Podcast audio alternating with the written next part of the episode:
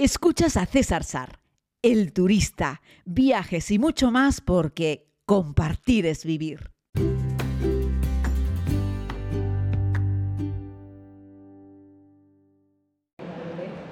Pues querida comunidad, lo prometido es deuda. Hoy nos vamos hasta uno de los países más bellos del continente americano, nos vamos hasta Centroamérica, nos vamos a Panamá, un lugar que han tenido la oportunidad de ver en la segunda temporada de la serie, un país precioso, con mucho encanto, no es un país masificado, no es un país enorme, pero bueno, mejor será que lo cuente nuestro invitado. Estamos con Fernando Fondevila, que es el director general de Promtour Panamá. Don Fernando, muchas gracias por atendernos. Así es, muchas gracias César y ante todo bienvenidos a Panamá. Eh, es un honor poder tener este espacio para comentarles un poco más sobre las cosas interesantes que están pasando en nuestro país.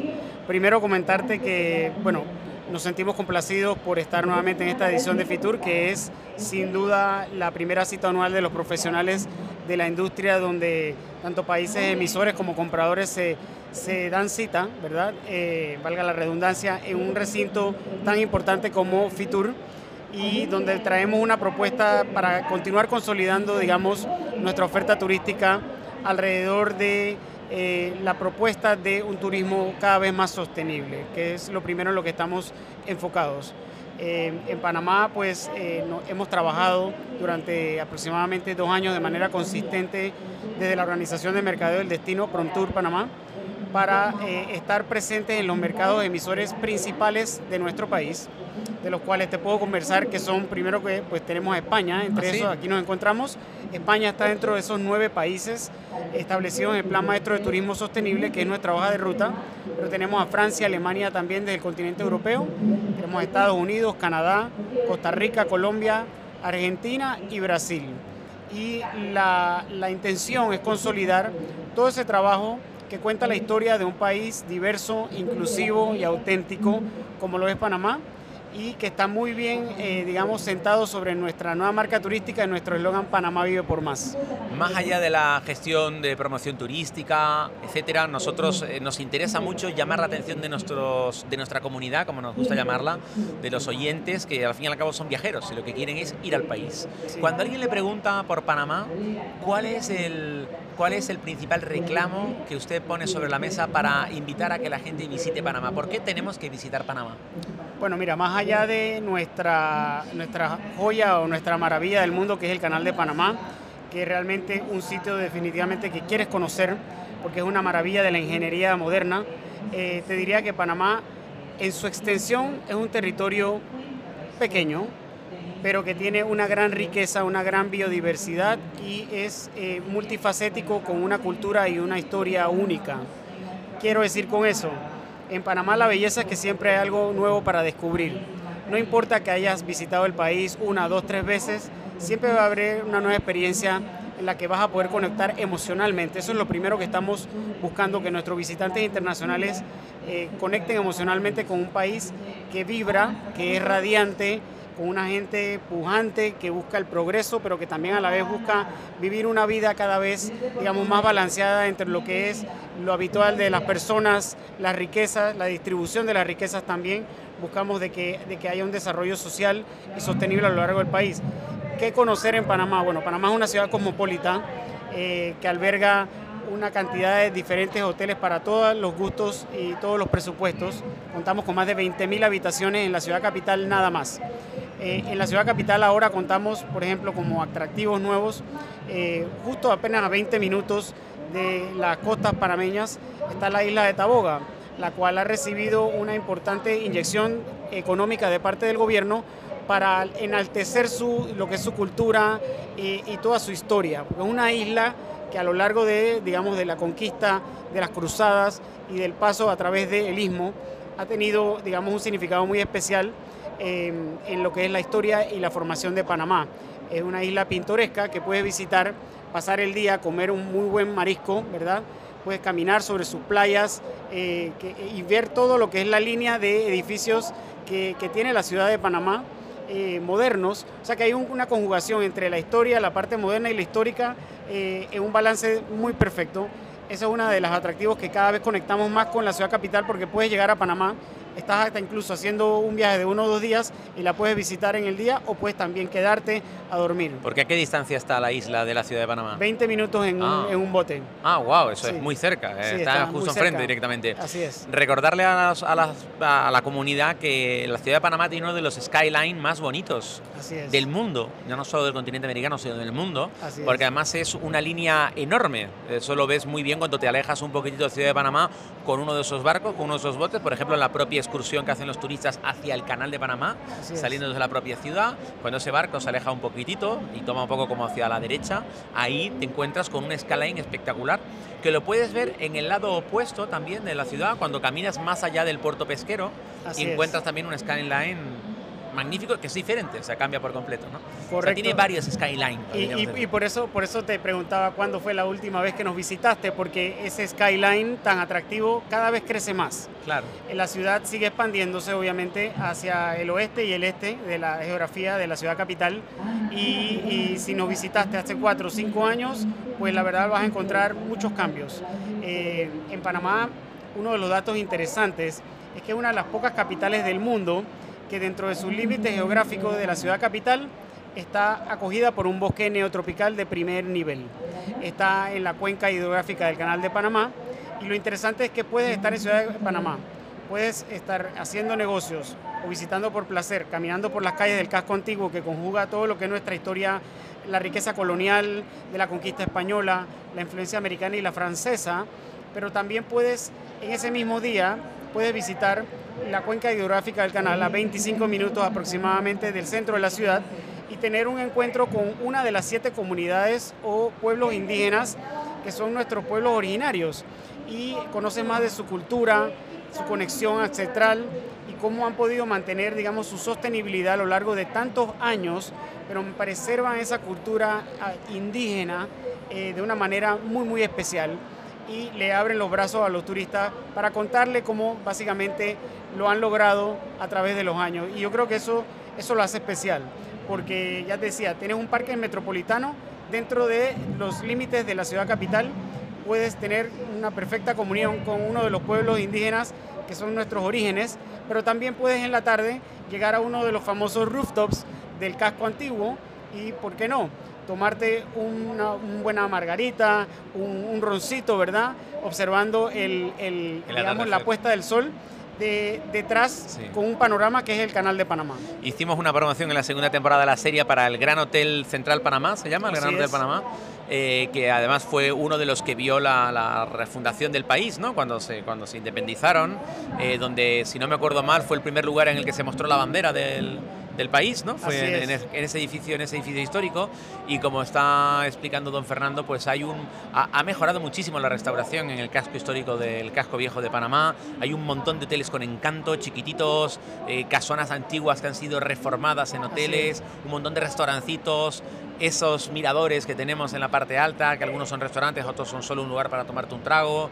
Y la verdad es que hay un ambiente muy agradable, muy, muy mm, que mezcla la tradición de una ciudad histórica americana con la bienvenida a los visitantes, a los turistas que quieren disfrutar de un poco de ocio, buen clima, un trago. Con el calor latino y de una, una comunidad panameña vibrante, Sí. radiante, que irradia vida. todos los días, o sea, eso no es viernes sábado, eso puede ir un martes, un así miércoles. es, así es, y de, de hecho el casco antiguo ha continuado su restauración.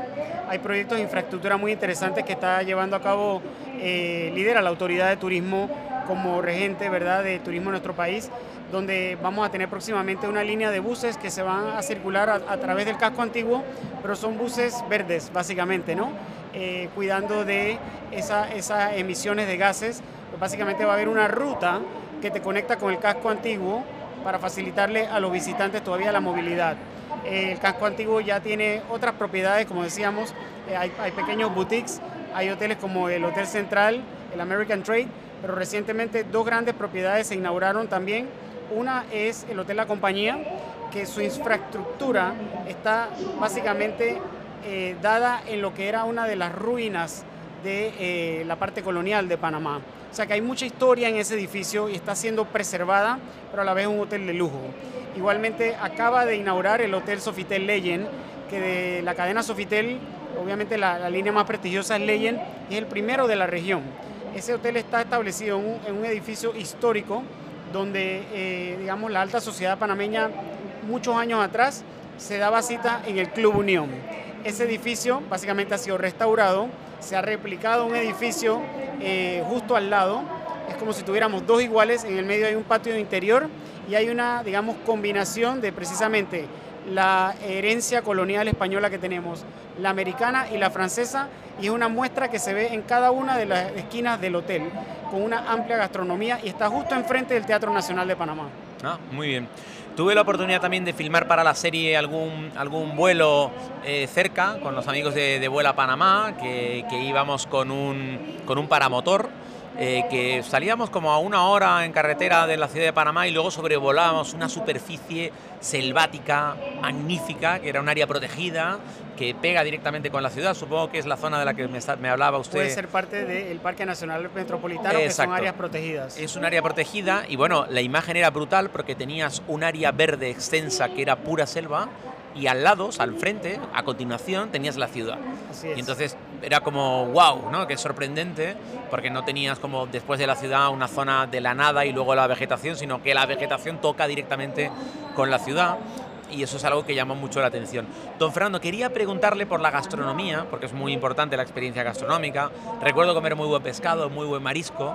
Eh, ¿Cómo se llaman esos puestitos que están al lado del muelle, cerca del centro del, del, casco de Panamá? El mercado del marisco. Eso, el mercado del marisco. Bueno, bueno, aquello. yo fui a probar una cosita y acabé allí. Del bote a la mesa. Del bote a la mesa. y estaba muy rico, ¿eh? Y además, cada uno como que compite con el de al lado por, por darte lo mejor y y están todos buenos, ¿eh? yo probé en varios. De hecho, el mercado de marisco está en el extremo final de lo que se conoce como la cinta costera. La cinta costera es un área de espacio abierto, eh, digamos, muy visitado por nuestros turistas, por nuestros visitantes internacionales, pero también por los nacionales. Es un área de esparcimiento donde puedes hacer ejercicio, puedes caminar, puedes degustarte un eh, famoso raspado, que es básicamente un cono de hielo que le colocamos sabores de frutas y un poquito de dulce que le llamamos leche condensada. Pero a la vez puedes llevar todo el camino la cinta costera hasta la parte final, donde está el mercado del marisco, y puedes degustar mariscos frescos, como decíamos, del mar hacia la mesa. ¿no? Eso es un gran atractivo y está básicamente a poca distancia de hoteles clave o hoteles importantes establecidos a lo largo de toda la cinta costera. Que además esa es una ruta bastante larga, si no me equivoco, y para los amantes del deporte, a primera hora de la mañana, que les gusta salir a correr, es una zona en la que hay un montón de gente que hace deporte. Correr, montar bicicleta, patinar. De hecho, si nos vamos de un extremo a otro, porque la cinta costera incluso tiene una extensión que se le llama el tramo marítimo. Ese tramo marítimo es la, la extensión que se colocó justo o que pasa justo enfrente de todo el casco antiguo. O sea que las vistas son impresionantes, porque puedes estar haciendo ejercicio justo enfrente del casco antiguo pasas por el mercado del marico y llegas a la parte de la, la urbe moderna, por decirlo así. son aproximadamente 10 kilómetros, lo que es el tramo de un inicio al Fernando, sí. Disculpen, es que la grabación la he tenido que interrumpir porque ha sonado el teléfono. Le preguntaba, don Fernando, si nos salimos del casco histórico, si nos salimos de Ciudad de Panamá, ¿qué recomendaciones podemos hacer? Yo tuve la oportunidad hace años de filmar también eh, más al sur eh, la comunidad Gunayala, eh, archipiélago cochino se llama, ¿no? Se llama archipiélago de San Blas. San Blas, perdón. Eh, los cochinos es en Honduras. Disculpe porque a veces, a veces confundo, ¿eh? Sí. Son tantos países. En el Mar Caribe. Exacto, San Blas, eh, con la comunidad Gunayala, ¿no? Y bueno, puedes estar allí en aquellas islas que son un auténtico paraíso. Pero ¿qué nos puede recomendar fuera de la ciudad de Panamá?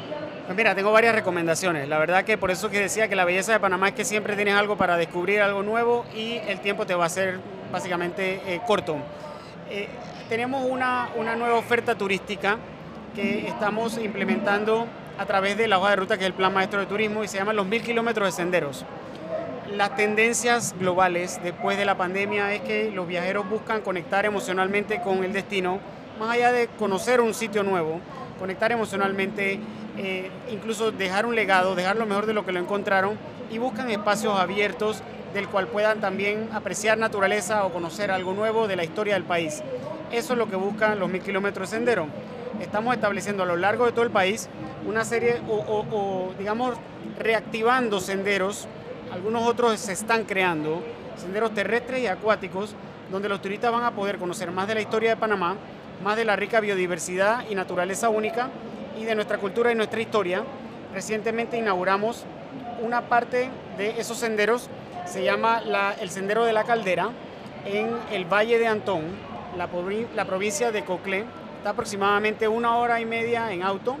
Y cuando te adentras, ya parte eh, en lo que es el valle, es un, eh, está situado sobre lo que era un, una, le llamamos caldera porque es un volcán extinto, rico, digamos, en, lo que es la parte de biodiversidad, eh, producto de que era un volcán, em, pero hay cinco senderos que hemos creado ahí que tienen mucha historia, que cuentan historia de cómo incluso las cruzadas españolas pasaban por esa región.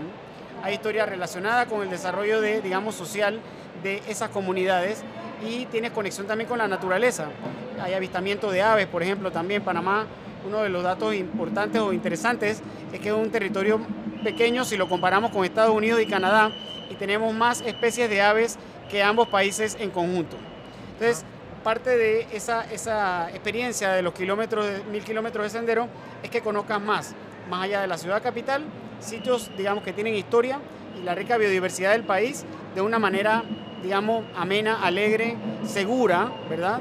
Y que, y que tiene infraestructura que ya se ha creado. Hemos colocado eh, señalizaciones, áreas de descanso, eh, todos los servicios básicos, digamos, y tenemos a guías turísticos locales que han sido recientemente certificados por la Autoridad de Turismo para que le puedan ellos explicar de primera mano todo lo que no pueden perderse de ese sendero particular en el que están caminando. Muy interesante. Y don Fernando, dos cosas que nos pregunta siempre todo el mundo. Una va relacionada directamente con el precio. ¿Es caro, barato viajar a Panamá? ¿Un turista medio? Eh, ¿Cómo es? ¿Es un país, eh, no sé, no quiero buscarle comparaciones con países limítrofes, ¿no? Pero, por ejemplo, la gente suele decir que Costa Rica es más caro porque hay muchos estadounidenses que van allí y que a lo mejor, yo que sé, Nicaragua es bastante más barato para un turista europeo. Panamá, ¿dónde lo colocamos? Yo te diría que Panamá es accesible para todos los presupuestos. La verdad es que hay, eh, como lo conversamos al principio, hay una oferta hotelera muy amplia, entre hoteles de cinco estrellas, hoteles, digamos, de corta estancia o, los, los famosos, digamos, alojamientos de corta estancia. Hay hoteles boutiques y hay hoteles de, hablábamos de la primera categoría de lujo. Entonces es un, es un destino que tiene la capacidad de ofrecer eh, experiencias turísticas para distintos presupuestos. Eh, la conectividad aérea es sin igual. Panamá es el, país mejor conectado de todas las Américas. Eh, tenemos más de 90 destinos que son conectados directos en un solo vuelo a través del centro de conexiones en Panamá, que lo denominamos el Hub de las Américas, donde puedes tener, digamos, múltiples frecuencias diarias en algunos casos, horarios muy cómodos y precios accesibles. Entonces, si, si buscamos conocer de Panamá y la pregunta es si es un destino que es manejable en cuanto a presupuesto, yo diría que hay opciones para todos los presupuestos. Muy bien. Y otra de las cosas que pregunta mucha gente en Europa es, ¿es peligroso viajar a Panamá? ¿Es seguro viajar a Panamá? Panamá es un país seguro, políticamente estable y a nivel económico también es un país eh, que goza de una estabilidad importante, así que te diría que eh, sí, es seguro viajar a Panamá. Cada vez nos preocupamos más porque los visitantes se sientan, digamos, eh, con la total confianza de que pueden caminar a través de nuestras calles y, que, y que no van a tener ninguna situación, digamos, de percance. Incluso hemos reconocido, hemos sido reconocidos como uno de los países más seguros de la región centroamericana.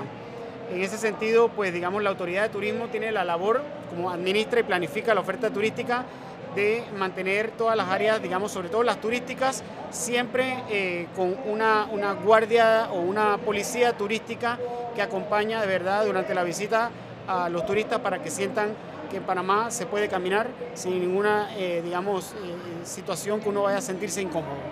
Y eso es así, yo puedo dar fe, las veces que he estado en Panamá es un sitio seguro, no hay, no hay problemas. Esa policía turística además tiene presencia, se la ve, está por allí, o sea, no se ve que la policía esté preocupada tampoco.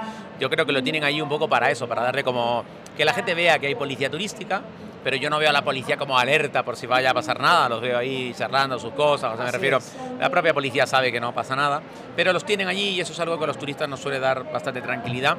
Don Fernando, le quiero dar las gracias por, por atendernos, por compartir este ratito y, nada, espero que próximamente podamos eh, compartir un rato en, en, Panamá, un país fascinante. Algunos, algunos datos adicionales que quisiera comunicarle a, a la audiencia es, primero, en Panamá tenemos el café más valorado del mundo, el café Gecha. Se produce en las tierras altas de Panamá, eh, en lo que es tierra volcánica y de las manos de nuestros pueblos indígenas. Panamá es uno de los pocos países de Latinoamérica que tiene perfecta comunión con siete comunidades indígenas y que de hecho controlan o que más bien administran un 35% de nuestra extensión territorial. En Panamá hay básicamente más de 3.000 kilómetros de playas. El 30% de nuestras costas fueron declaradas áreas protegidas. Es uno de los tres países cuya huella de carbono es negativo, es decir, emitimos menos eh, gases de contaminación eh, eh, que lo que estamos absorbiendo. Y por otro lado, digamos, como lo, como lo mencionabas y has conocido, el archipiélago de San Blas, básicamente donde se encuentra la comunidad de Gunayala, es un lugar para no perderse. Está a básicamente una hora, hora y treinta, cruzas la cordillera central, lo cual siempre es una experiencia sumamente agradable porque hay una combinación entre lo verde y lo azul, pero cuando llegas al otro lado, al mar Caribe, las playas son paradisíacas y son de agua clara y la verdad es que eh, se puede disfrutar incluso hasta en lo que le llamamos, hay algunos pequeños islotes que tienen alrededor las piscinas naturales. Es decir, te, lanzas del bote en el que estás a una piscina natural, estás en el medio del mar, es completamente seguro y puedes básicamente tocar eh, fondo mientras disfrutas de un día a todo sol. Panamá es un destino que tiene siempre algo nuevo para ofrecer, con una gente que es cálida, una gente vibrante que está esperando para recibirlos y lo más importante es que recuerden que en Panamá siempre se vive por más. Si quieren más información también nos pueden visitar en, nuestra, en nuestro sitio web que es visitpanama.com y ahí van a ver todavía mucho más detalle de lo que hemos podido contar en esta entrevista. Muchísimas gracias. Hemos hablado con Fernando Fondevila, que es el, el, gerente, el director general de Promtour Panamá y hemos hablado sobre Panamá. Les pondré el link también en la descripción de este, de este podcast a eh, toda la información que puedan necesitar para poder armar ustedes mismos su viaje a este precioso país centroamericano. Muchas gracias por escuchar, querida comunidad, y volvemos pronto con más. Muchas gracias.